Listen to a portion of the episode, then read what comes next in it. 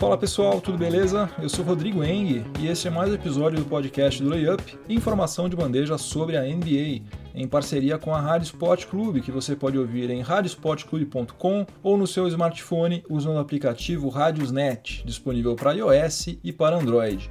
Esse aqui é o episódio número 154 do podcast do Layup, que está sendo gravado no dia 7 de fevereiro de 2019. E o tema de hoje não poderia ser outro, é a trade deadline, a data limite pelas regras da NBA para todas as franquias fazerem as trocas que desejarem e assim configurar o elenco definitivo para enfrentar o final da fase regular e principalmente os playoffs. Então vamos lá, os assuntos de hoje vão ser os seguintes. No primeiro período vou falar sobre a troca entre Philadelphia 76ers e Los Angeles Clippers envolvendo Tobias Harris, que deu um novo fôlego à franquia da Pensilvânia para brigar pelo título da Conferência Leste e deixou a franquia californiana em ótimas condições para ser um dos destinos mais interessantes para os free agents de elite da NBA em julho de 2019.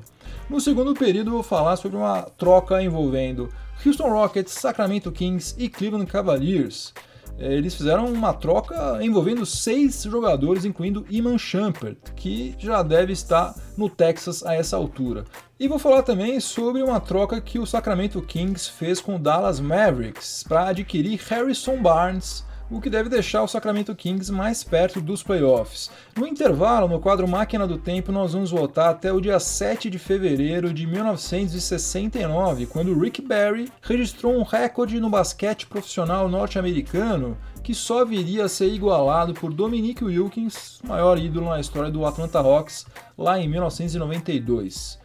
No terceiro período, eu vou falar primeiro sobre o Washington Wizards, né? Porque uma nova e mais séria lesão sofrida por John Wall forçou o Washington Wizards a antecipar algumas medidas que provavelmente seriam tomadas de toda forma mais tarde. O time da capital norte-americana negociou o Otto Porter Jr. com o Chicago Bulls e o Markieff Morris com o New Orleans Pelicans. E vou falar também sobre o Milwaukee Bucks, time de melhor campanha da NBA que também se mexeu antes da trade deadline para reforçar o seu elenco, que agora conta com Nikola Mirotic. No quarto período, eu vou falar primeiro sobre o Memphis Grizzlies, porque Margasol, depois de 11 temporadas, está se despedindo do Tennessee. O pivô espanhol foi negociado com o Toronto Raptors, onde ele vai ter a oportunidade de brigar pelo direito de representar a Conferência Leste nas finais da NBA ao lado de Kyle Lowry, Kawhi Leonard e Serge Ibaka. E também vou falar sobre a permanência de Mike Conley no Tennessee e de algumas rebarbas da trade deadline, jogadores que devem virar free agents nas próximas horas e vão chamar a atenção das franquias que estão de olho nos playoffs. E vai ter overtime, já está virando quase uma tradição aqui. Vai ter um overtime para eu tratar do papelão, do vexame, da situação bizarra na qual Magic Johnson colocou o Los Angeles Lakers. Magic Johnson foi feito de otário por Del Demps no arremedo de negociação que ele travou tentando contratar Anthony Davis. Acabou desvalorizando e desmoralizando também todo o seu elenco e ainda incluiu o promissor Ivica Zubat em uma troca com o Los Angeles Clippers por Mike Muscala. Meu Deus do céu, o que, que fizeram com o meu Lakers? Socorro. Mas chega de delongas, chega de chororô também, o podcast do Layup está no ar. Vamos começar o episódio de hoje falando sobre a troca entre o Philadelphia 76ers e o Los Angeles Clippers. Os Sixers cedeu um caminhão de coisas para contratar Tobias Harris, o ala pivô que para muita gente deveria ter sido All-Star agora em 2019. E ele vai se juntar agora a nada menos que Ben Simmons, J.J. Redick, Jimmy Butler e Joel Embiid. Vão formar, pelo menos no papel, um dos elencos mais talentosos de toda a NBA. Para contratar Tobias Harris, o Sixers teve que ceder, como eu já falei, um caminhão de coisas. Primeiro, Landry Shamet, calouro de 21 anos de idade, que tem contrato até julho de 2022, contrato barato, custo benefício ótimo, porque em pouquíssimo tempo ele já mostrou que é um arremessador consistente.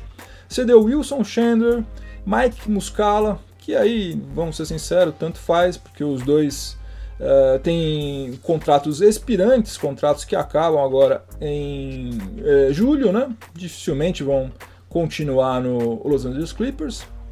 E daí sim, daí o que mais tem valor atualmente na NBA, que são escolhas futuras no draft. Você deu uma escolha protegida de eh, primeira rodada do próprio Sixers em 2020, uma escolha sem proteção de primeira rodada que pertencia originalmente ao Miami Heat em 2021 e duas escolhas de segunda rodada originalmente do Detroit Pistons, uma em 2021 e outra em 2023.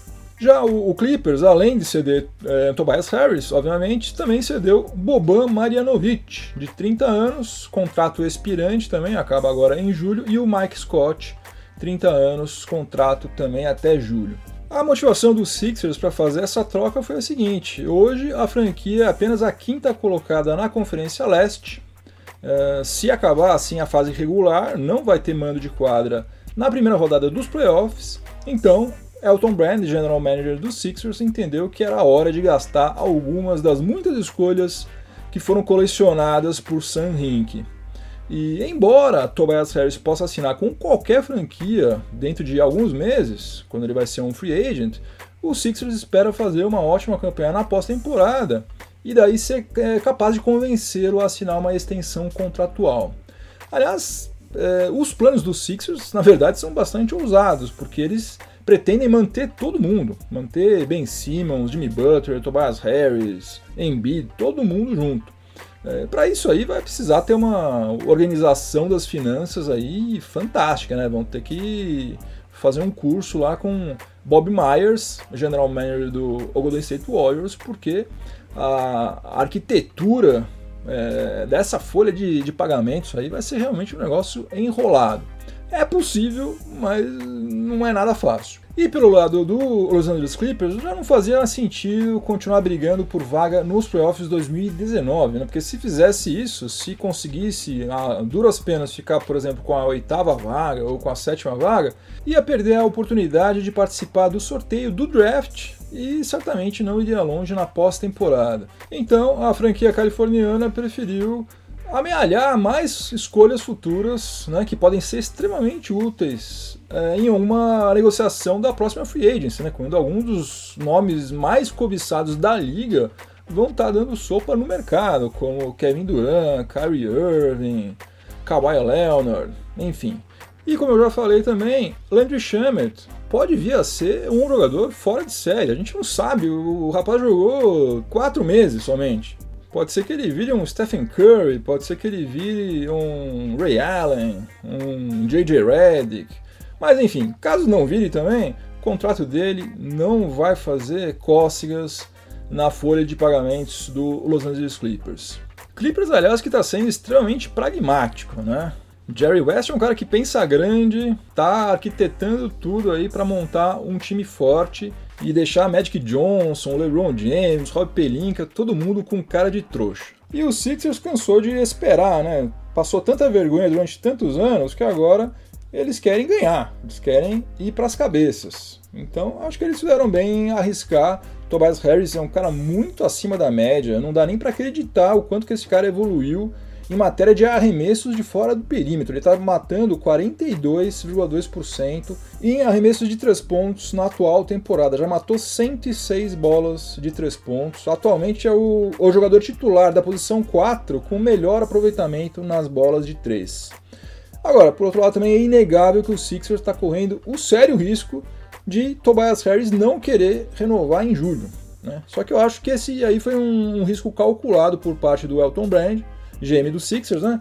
Porque em julho, Jimmy Butler também vai ser free agent. Então, embora exista a possibilidade de que os dois piquem a mula, né? O que aí sim seria uma tragédia de proporções épicas.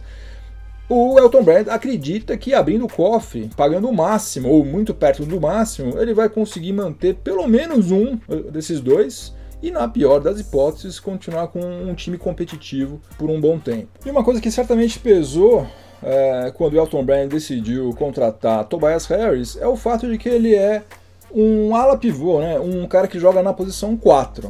Porque daí fica todo mundo no seu quadradinho, né? Ben Simmons, armador. J.J. Redick, ala armador. Jimmy Butler, ala. É, agora, Tobias Harris, ala pivô e Joel Embiid, pivô. Aí cada um fica ocupando o seu espaço na quadra, tudo bem delimitado, uh, reduz bastante as chances de que haja conflito de egos, né? Principalmente nos casos de Jimmy Butler e de Joel Embiid. Uh, agora, além da questão salarial, né? Vamos supor que todo mundo fique por lá, né? Vai, fazer, vai ter que fazer uma mágica lá para caber o salário de todo mundo. Jimmy Butler, como a gente sabe, vai querer assinar pelo, pelo máximo, né? Não sei se ele vai conseguir, mas é, é o que ele quer. Mas supondo que todo mundo fique, já vai ser uma mágica conseguir reunir o salário de todo mundo na mesma folha de pagamentos. Agora tem um outro lado também. Dentro de quadra é uma bola só para cinco caras. Wilson Chandler, que vinha sendo o ala pivô titular dos Sixers, estava é, arriscando 5,8 arremessos de quadra por partida. Tobias Harris vai arriscar o dobro disso, no mínimo. Então, consequentemente, alguém lá vai ter que abrir mão de alguns arremessos por partida. Vamos ver se ninguém vai ficar fazendo cara feia por causa disso. Aí já é um problema do técnico Brett Brown, que vai ter que administrar isso tudo aí. E eu vou aproveitar que eu falei sobre os Sixers aqui nesse primeiro período para encaixar nesse finalzinho uma troca que saiu nos últimos minutos antes da trade deadline. O Markel Fultz, primeira escolha no draft de 2017, e seu ombro problemático foram enviados para o Orlando Magic. Em troca, o Sixers vai receber Jonathan Simmons, uma escolha de primeira rodada que pertencia originalmente ao Thunder e uma escolha de segunda rodada originalmente do Cleveland Cavaliers. Ao todo, Markel Fultz fez apenas 33 partidas com a camisa do Philadelphia 76ers, o que deve ser alguma espécie de recorde para um cara que foi a primeira escolha no draft. Tomara que agora na Flórida ele tenha condições de se recuperar fisicamente e possa vir a ser o jogador que todo mundo esperava que ele um dia seria. E o Sixers adicionou ao seu elenco o Jonathan Simmons, que é um cara já experiente, um cara que vai ser muito mais útil para eles do que seria Markel Fultz agora nessa reta final da fase regular e também na pós-temporada. No segundo período do podcast do Layup, em parceria com a Rádio Sport Clube, eu vou falar sobre uma outra troca, uma mega troca também, envolveu seis atletas, assim como aconteceu naquela troca entre Sixers e Clippers. Dessa vez, uma troca que envolveu Houston Rockets, Sacramento Kings e Cleveland Cavaliers, que são três franquias que vivem momentos completamente diferentes. O Houston Rockets é um time que está pensando em título da NBA, só que na última free agency apostou em vários jogadores que já nem estão mais no elenco, né? E ainda está desfalcado do Clint Capela e o Chris Paul, que também perdeu vários jogos contundido, está fazendo a pior temporada da sua carreira, né? Ninguém está falando muito sobre isso, mas ele está jogando mal, né? Tá com a menor média de pontos, 15,5 pontos, está com o menor aproveitamento nos arremessos de quadra, 42,7%, e a menor média de assistências da sua carreira inteira, que é 7,8. É que mesmo assim ele é um cara tão fora de série que, puxa, tá jogando mal, tá fazendo 7,8 assistências por partida. Para qualquer outro cara seria fantástico, para ele é pouco. Lembrando que ele tem contrato no valor de 160 milhões de dólares integralmente garantido com o Houston Rockets até julho de 2022 e agora já está caindo bastante de rendimento. James Harden está extremamente sobrecarregado, né? Tá fazendo miséria dentro de quadra, carregando o time nas costas, aos trancos e barrancos, e às vezes também abusando um pouco daquelas tentativas de cavadas de falta. Né? Em defesa dele, se eu tivesse que decidir 50 postes de bola por partida todas as noites, eu também ia tentar cavar o máximo de faltas que eu pudesse. Né? Só que a gente pega um pouco no pé dele, porque algumas realmente beiram o ridículo. Mas enfim, os reservas do Houston Rockets têm disparado a menor média de pontos por partida da NBA. Tava evidente que o time precisava de jogadores mais consistentes na rotação. Daí, Daryl Morey foi atrás do Iman Shumpert, campeão pelo Cleveland Cavaliers em 2016 e que estava fazendo uma temporada bem razoável lá no Sacramento Kings. O problema do Shumpert sempre foi e continua sendo o arremesso, né? mas nessa temporada ele está convertendo 36,6% dos chutes de três pontos, que é o melhor aproveitamento dele desde a temporada 2012-2013, quando ele ainda era jogador do New York Knicks. E o Houston Rockets está apostando alto no Shumpert, porque mandou o James Ennis, que foi titular em várias partidas, para o Philadelphia 76ers e vai receber em troca apenas o direito de fazer o famoso swap na sua escolha de segunda rodada no draft de 2021 com a franquia da Pensilvânia. Ou seja, se em 2021 o Houston Rockets tiver com uma escolha pior do que a do Sixers, ele vai poder trocar. Fala, ó, vem aqui, amigão, me passa a sua escolha, eu te dou a minha. Saiu barato para os Sixers, né? E para alugar os serviços do Iman Shumpert até julho, quando ele vai ser um free agent, o Houston Rockets cedeu, ou desovou, melhor dizendo, Brandon Knight e Marquise Chris para o Cleveland Cavaliers junto com uma escolha protegida de primeira rodada no draft agora de 2019. O Cavs está fazendo exatamente a mesma coisa que o Brooklyn Nets fez nos últimos anos, está pegando contratos ruins em troca de picks. O Brandon Knight tem a receber 30 milhões de dólares integralmente garantidos até julho de 2020 enquanto o Marquis Chris recebe apenas, entre aspas, né, 3 milhões e 200 mil dólares na atual temporada, que é a última do seu contrato de calor.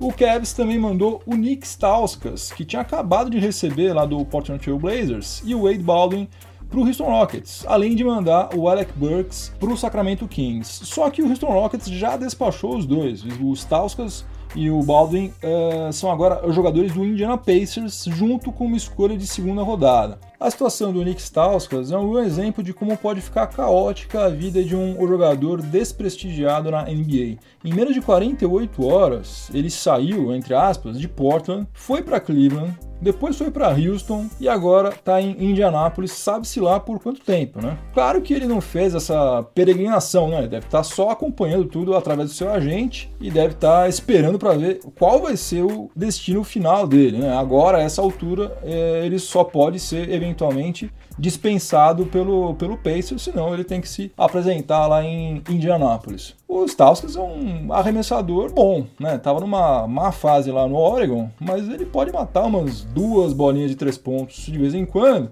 o que às vezes é o que falta para você conseguir vencer uma partida. O Baldwin tinha feito uma ótima Summer League, né? havia a expectativa de que ele desabrochasse agora lá no Portland Trail Blazers, mas isso não rolou, não sabemos o que vai acontecer com ele. E o Alec Burks tem um contrato de 11 milhões e 500 mil dólares que termina em julho de 2019, agora, né? E vai entrar na rotação do Kings mas duvido que continue por lá na próxima temporada. Aliás, todos esses três, Stauskas, Burks e Baldwin, vão ser free agents em julho. Essa troca estava parecendo ser péssima para o Kings, mas passou a fazer sentido alguns minutos depois, quando foi anunciado que, além do Alec Burks, eles também tinham contratado Harrison Barnes, ala do Dallas Mavericks. O Barnes já sabia que estava rolando uma negociação entre Mavs e Kings, mas preferiu jogar contra o Charlotte Hornets na noite de quarta-feira. E daí aconteceu o seguinte: a troca acabou sendo concretizada no meio do jogo. Daí o front office do Mavs avisou o técnico Rick Carlisle que deixou Harrison Barnes no banco durante todo o quarto período. E LeBron James, que aparentemente tem tempo para se preocupar com os problemas alheios, já que está tudo joinha lá no Lakers, saiu criticando o Dallas Mavericks nas mídias sociais, porque o Dallas Mavericks teria negociado Harrison Barnes, que estava em quadra e não estava sabendo de nada e tal. Nada disso, LeBron James, nada disso. Quem não tinha ciência de nada era você. Você estava perdidinho, você estava vendido aí, porque o Harrison Barnes sabia de tudo. Estava cansado de saber e, como eu já falei, ele preferiu atuar. Tá saindo de Dallas numa boa. Agradeceu a franquia, os torcedores, recebeu elogios de todo mundo por lá, incluindo Dirk Nowitzki, Rick Carlisle, Mark Cuban, todo mundo tudo certo. Para receber o Harrison Barnes, o Sacramento Kings cedeu o veterano Zach Randolph e o Justin Jackson para o Dallas Mavericks. O Jackson está no seu segundo ano de, de contrato de calouro, que vai até o ano de 2021. Uh, mas a temporada 2020-2021 é uma team option, então somente cerca de 6 milhões de dólares do contrato do Justin Jackson são integralmente garantidos. E o Zach Randolph está recebendo 11 milhões e 700 mil dólares nessa temporada, que é a última do seu contrato. Então, a motivação do Mavis nessa troca foi simplesmente abrir espaço na folha de pagamentos, porque trocou os 49 milhões de dólares que eh, Harrison Barnes tem a receber até 2020 por 17 milhões nos salários combinados do Jackson e do Zebo. Agora, esse movimento do Kings é um sinal de que a franquia realmente está afim de tentar conquistar a oitava posição do Oeste e ir para os playoffs, o que pode ficar menos difícil, menos complicado agora que Los Angeles Clippers está saindo da jogada. E também graças ao caos que Magic Johnson conseguiu instalar no Lakers tentando contratar Anthony Davis. Harrison Barnes é um cara relativamente jovem, né? Um jovem veterano, né? Se é que a gente pode classificar alguém assim, mas ele é um jovem veterano, ele tem 26 anos, já foi campeão da NBA com o Golden State Warriors lá em 2015, é um marcador acima da média, embora esteja mal nos arremessos de quadra nessa temporada, tá com um aproveitamento de 40,6%, tá com o melhor aproveitamento nos chutes de três pontos da sua carreira, 39%. Aliás, em 2018 e 2019, ele já converteu o mesmo número de arremessos de três pontos do que em toda a temporada passada. E eu acho bacana o Sacramento Kings ter essa pretensão de tentar chegar aos playoffs, porque mesmo que não vá longe, e acho que não deve ir mesmo, essa experiência de eh, disputar a pós-temporada vai ser muito valiosa para atletas jovens como Buddy Hill, De'Aaron Fox, Bogdan Bogdanovic, na hora que o time realmente estiver brigando contra os melhores times da Conferência Oeste. O intervalo do podcast do Layup tem o patrocínio de Life at Campus. Se você ainda não conhece a Life at Campus, está mais do que na hora de você conhecer. A Life at Campus oferece a possibilidade de você estudar em uma universidade norte-americana, frequentando cursos de inovação, finanças, compliance, direito, economia, entre vários outros temas. Os cursos, como eu já falei, são universidades norte-americanas, lá nos Estados Unidos, mas as aulas são todas em português. Então, mesmo quem não domina o inglês, não vai ter dificuldade alguma de Os cursos são ministrados por profissionais reconhecidos internacionalmente, tanto no meio acadêmico quanto no âmbito empresarial. E ao final do curso, o aluno recebe um certificado emitido pela própria universidade que certamente vai enriquecer qualquer currículo. Atualmente, a Life at Campus promove cursos em três cidades norte-americanas: Orlando, Miami e Las Vegas. E para quem curte NBA, tem um diferencial muito bacana. Nos cursos em Orlando e Miami, conforme a época do ano, você tem a possibilidade não apenas de assistir uma partida, mas também de cobrar lances livres nas mesmas quadras por onde já pisaram e ainda pisam alguns dos maiores jogadores de todos os tempos. Outra coisa, várias empresas estão premiando os seus funcionários que mais se destacaram com cursos da Life at Campus, porque trata-se de um prêmio que agrega valor ao currículo do funcionário e também traz benefícios diretos para a própria empresa, que passa a ter um colaborador mais capacitado e mais satisfeito. Para mais informações, acesse lifeatcampus.com. E você, ouvinte do podcast do Layup, basta informar o código promocional LAYUP no momento de efetuar sua matrícula, que daí você vai receber um desconto exclusivo. Repetindo, lifeatcampus.com. No intervalo do podcast do Layup, em parceria com a Rádio Sport Clube, intervalo esse que tem patrocínio da Life at Campus, nós vamos fazer uma coisa um pouco diferente, porque nós vamos visitar uma partida da ABA e não da NBA. Para quem não sabe, entre 1967 e 1976 existiu uma liga de basquete profissional que realmente incomodou a NBA durante alguns anos, ao contrário de quase todas as outras que pipocaram lá pelos Estados Unidos nos últimos 70 anos. A ABA, American Basketball Association, atraiu vários jovens talentos, principalmente por causa dos seus altos salários, como Moses Malone, Julius Irving, o, o Dr. J, né?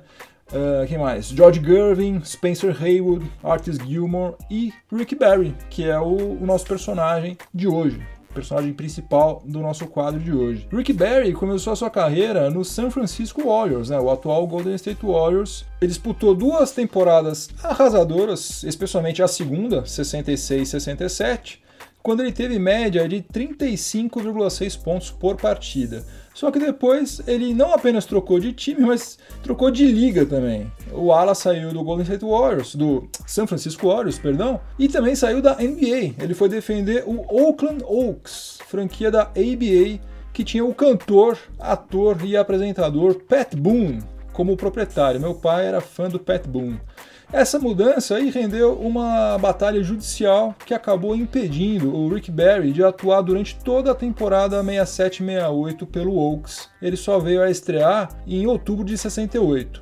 E jogando pelo Oakland Oaks, Rick Barry estabeleceu um recorde que não é somente da ABA, mas é de todo o basquete profissional norte-americano e vale até hoje. E por isso que valeu a pena a gente gastar nosso combustível da máquina do tempo para chegar até o dia 7 de fevereiro de 1969, no Louisville Convention Center, na cidade de Louisville, estado de Kentucky, onde o Kentucky Colonels, que era uma outra franquia da ABA, mandava as suas partidas.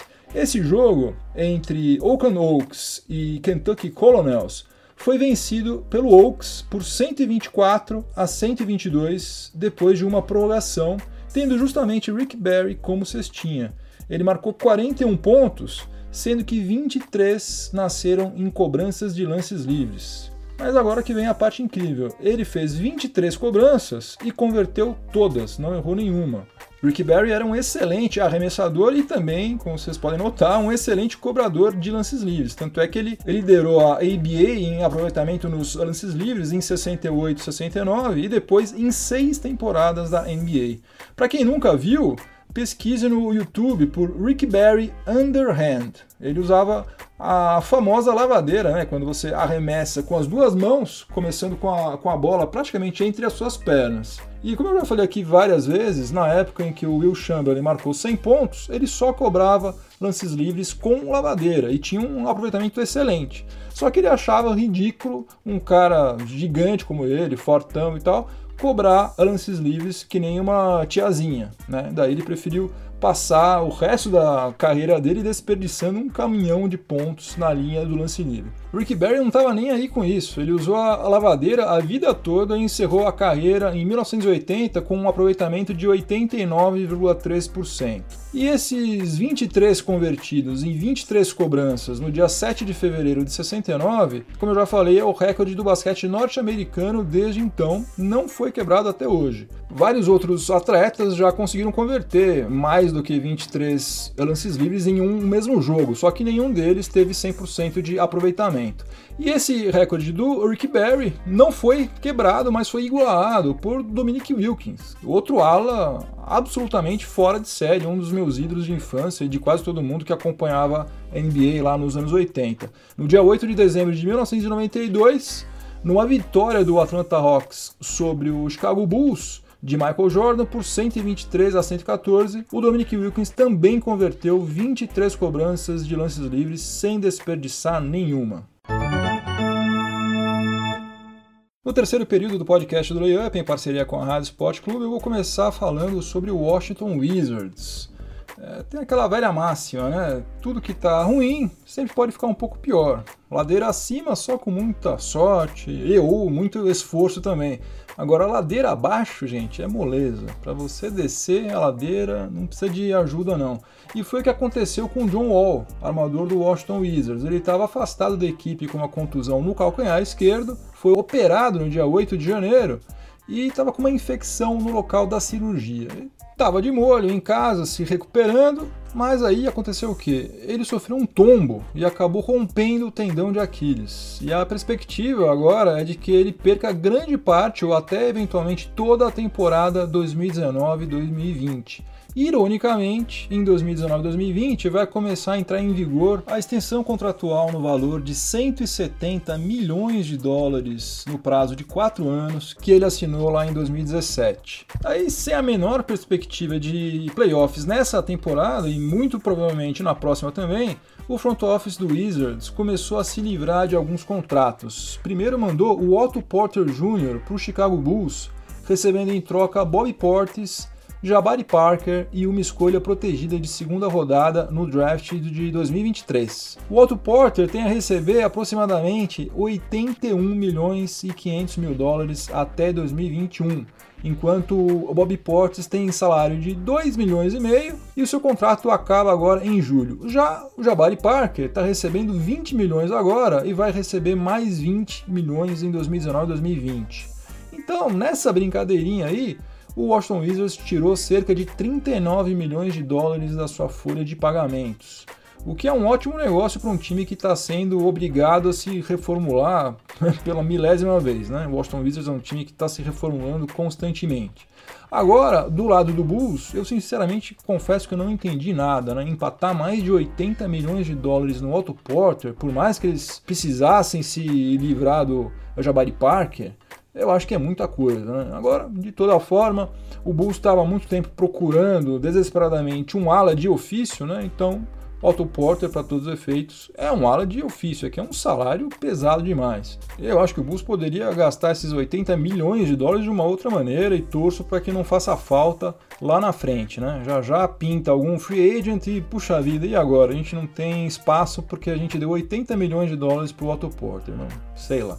Uma outra troca que o Washington Wizards fez foi mandar o Markieff Morris para o New Orleans Pelicans, recebendo em contrapartida o Wesley Johnson. Os dois vão ser free agents agora em julho, só que o contrato do Wesley Johnson é cerca de 2 milhões e 400 mil dólares mais barato. E daí, com essa economia, o Washington Wizards conseguiu ficar abaixo do limite da Luxury Tax, que é o mínimo que se espera de um time que nem vai conseguir disputar playoffs. Né? Imagina você ter que pagar a Luxury Tax brigando com os piores times da Conferência Leste ainda. Agora, em situação completamente diferente está o Milwaukee Bucks, com a melhor campanha da NBA e presença garantida na pós-temporada. Mas nem por isso a franquia lá de Wisconsin se acomodou na trade deadline. Primeiro mandou o, o pivô Tom Maker, ó, é Tom Maker, hein, gente? Não é Tom Maker, não. O cara é do Sudão, não é Maker, é Tom Maker, que perdeu muito espaço com a chegada do Brook Lopes. Então o Tom Maker foi pro Detroit Pistons e o Milwaukee Bucks recebeu em troca o Stanley Johnson.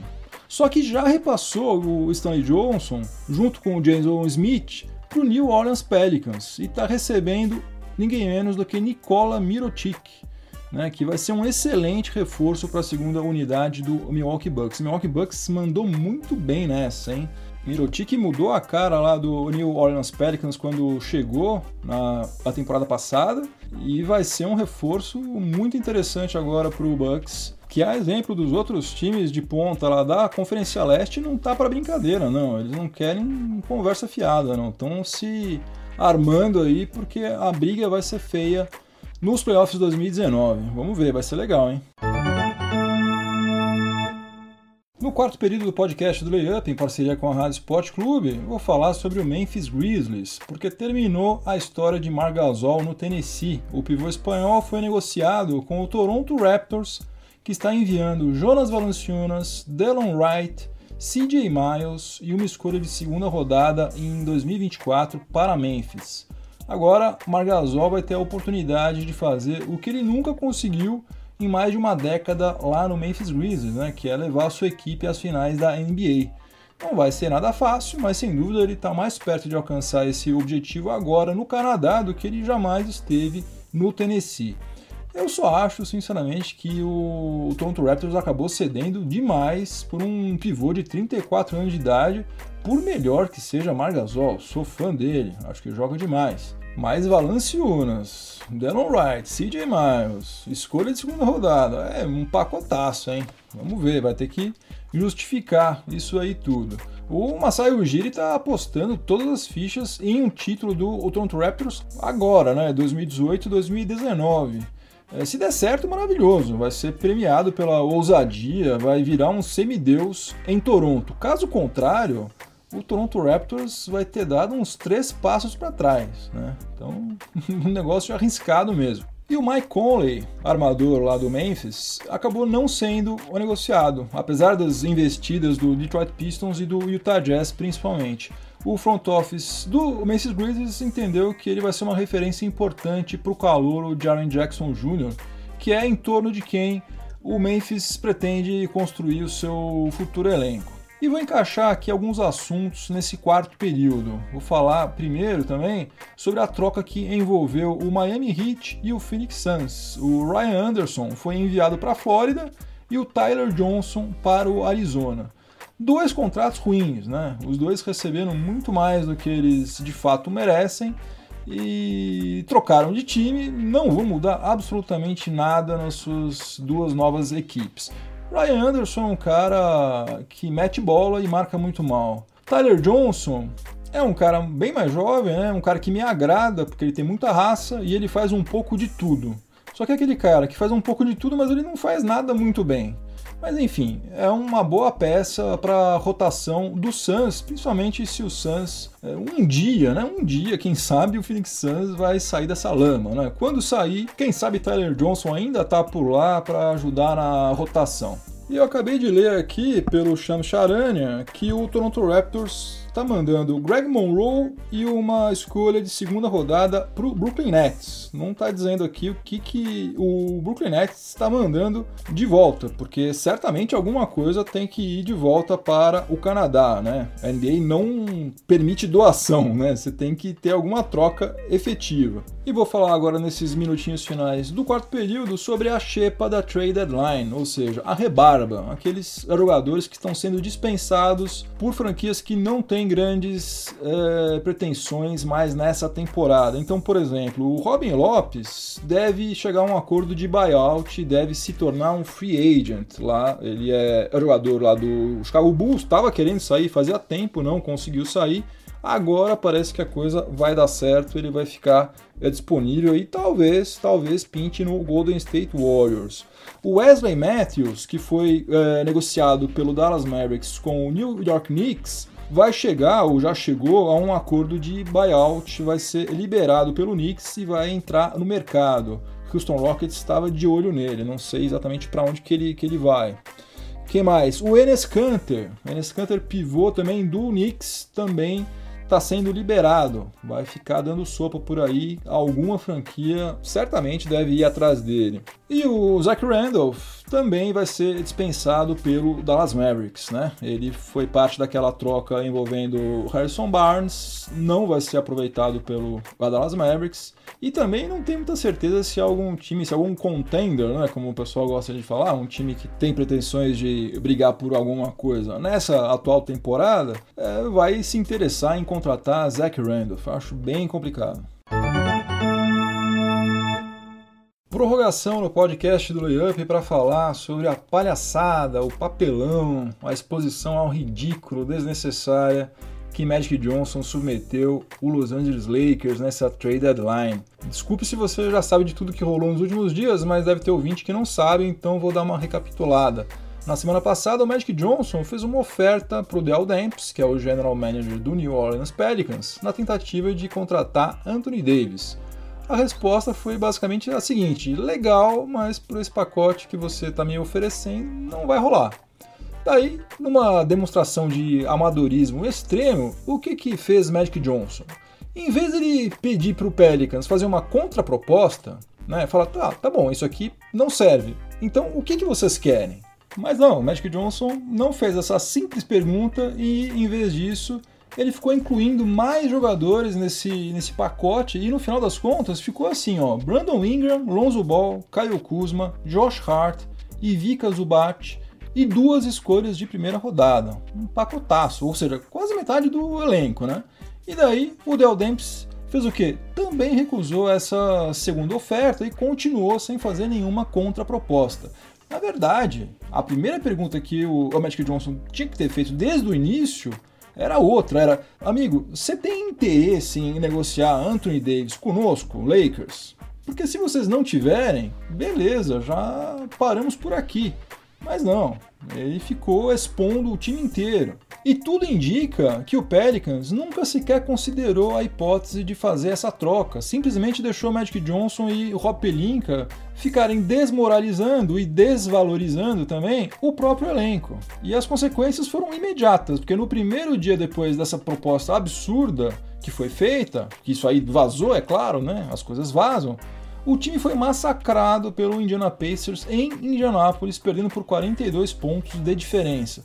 Aí também a cereja do bolo, né? Porque olha só, gente, eu tô mandando para vocês Brandon Ingram, Lonzo Ball, Kyle Kuzma, olha só esses caras fantásticos, esses meninos. O time tem uma performance horrorosa, toma um vareio assim histórico. Uma piada, uma piada, uma vergonha, um negócio assim lamentável. O elenco do Lakers já estava dividido, né? já estava rachado entre os jovens e os veteranos. E o Magic Johnson conseguiu fazer o seguinte: ele conseguiu dividir o time entre jogadores negociáveis e outros que são tão meia-boca que nem foram oferecidos para o New Orleans Pelicans. Socorro, né? É muita incompetência. Ou seja, não sobrou ninguém de pé além, talvez, de LeBron James que aposto que ele nunca imaginou estar lidando com gente tão amadora quanto ele está agora no Lakers.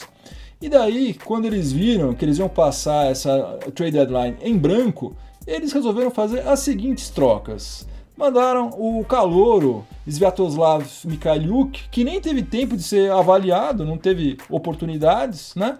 Por Red Bullock do Detroit Pistons. E, meu Zeus do céu, mandou Michael Beasley e Vika Zubat. E Vika Zubat, meu garoto. Por Mike Muscala, que o Los Angeles Clippers tinha acabado de receber na troca com os Sixers. Esse aí é o famigerado efeito LeBron James. O Lakers queimou dois jogadores jovens, Mikhailiuk e Zubat, porque precisava de arremessadores para abrir as defesas adversárias e fazer com que LeBron James consiga jogar. Se fossem o Joey Harris, o Bojan Bogdanovic do Pacers, por exemplo, eu até entenderia. Agora, contrataram Red Bullock, que está com um aproveitamento nos arremessos de quadra de 41,2%, e Mike Muscala, que tem aproveitamento nos arremessos de quadra de 39,2% e nos de três pontos de 34,2%. Socorro ao quadrado, né? Socorro. E daí, pelo menos, aproveitaram a oportunidade para se livrar do Michael Beasley, que na verdade nunca deveria ter sido contratado. Agora vem o pior de tudo. Né? Eu guardei o pior de tudo para o final. Como o Lakers trocou dois jogadores por um, abriu uma vaga no elenco que, ao que tudo indica, socorro ao da décima potência, deve ser ocupada por Carmelo Anthony. Eu espero que não, espero estar enganado, eu espero que eles vão atrás do Enes Kanter, vão atrás do Robin Lopes, do Wesley Matthews, qualquer um. Carmelo Anthony não, pelo amor de Deus. Fim de jogo, acabou mais um episódio do podcast do Layup. Espero que vocês tenham gostado. Obrigado pela companhia. Vou deixar minha trilha sonora para o final de semana, que dessa vez vai ser a música For Your Love da banda inglesa Yardbirds, que foi lançada no lado A de um single em 1965. Os Yardbirds começaram lá em 1963 com uma proposta de fazer releituras de clássicos do blues e também compor músicas próprias inspiradas em bluesmen norte-americanos, né? verdadeiras lendas como Muddy Waters, Elmore James, Rolling Wolf. Isso aí acabou atraindo um rapaz chamado Eric Clapton, que ficou no Yardbirds entre 63 e 65. E a saída dele coincidiu justamente com o lançamento da música For Your Love, porque ele não gostou nada dos rumos que a banda estava tomando, indo mais pro lado do pop rock, né? E deixando deixando o blues para trás. Mas a guitarra do Eric Clapton está em For Your Love, embora tenha sido criminosamente subutilizada. Não tem nenhum solo, não tem nada, ele faz uma basezinha apenas. Outra curiosidade dessa música é que o produtor da banda, o George Gomelski, contratou um tecladista chamado Brian Auger para participar da gravação. Só que quando ele chegou no estúdio, ele percebeu que não tinha teclado e também não tinha piano lá. Aí como já estava tudo alugado e tempo é dinheiro, eles notaram que tinha um cravo lá, que é um instrumento próprio dos grandes compositores de música clássica lá no século 17, 18, e que não tem absolutamente nada a ver com rock. Então, não tiveram dúvida, não tem teclado, não tem piano, vamos de cravo mesmo. E quando a sessão acabou, o Brian Auger pegou o seu cheque né, e foi para casa pensando em quem queria comprar um single de rock com cravo. Só que essa, ironicamente, foi a primeira música dos Yardbirds que ficou no top 10, tanto no Reino Unido quanto nos Estados Unidos. Lembrando que, além do Eric Clapton, outros dois dos melhores guitarristas de todos os tempos também passaram pelo Yardbirds, o Jeff Beck e o Jimmy Page, que em 1968 acabou assumindo o controle da banda e rebatizando-a primeiro como The New Yardbirds e depois, como vocês todos sabem, como Led Zeppelin. Eu vou pedir para todo mundo que estiver ouvindo esse episódio em alguma plataforma de podcast avaliar positivamente o podcast do Layup, por favor. Vou pedir para vocês seguirem o Layup nas mídias sociais, LayupBR no Facebook e no Twitter e LayupNBA no Instagram.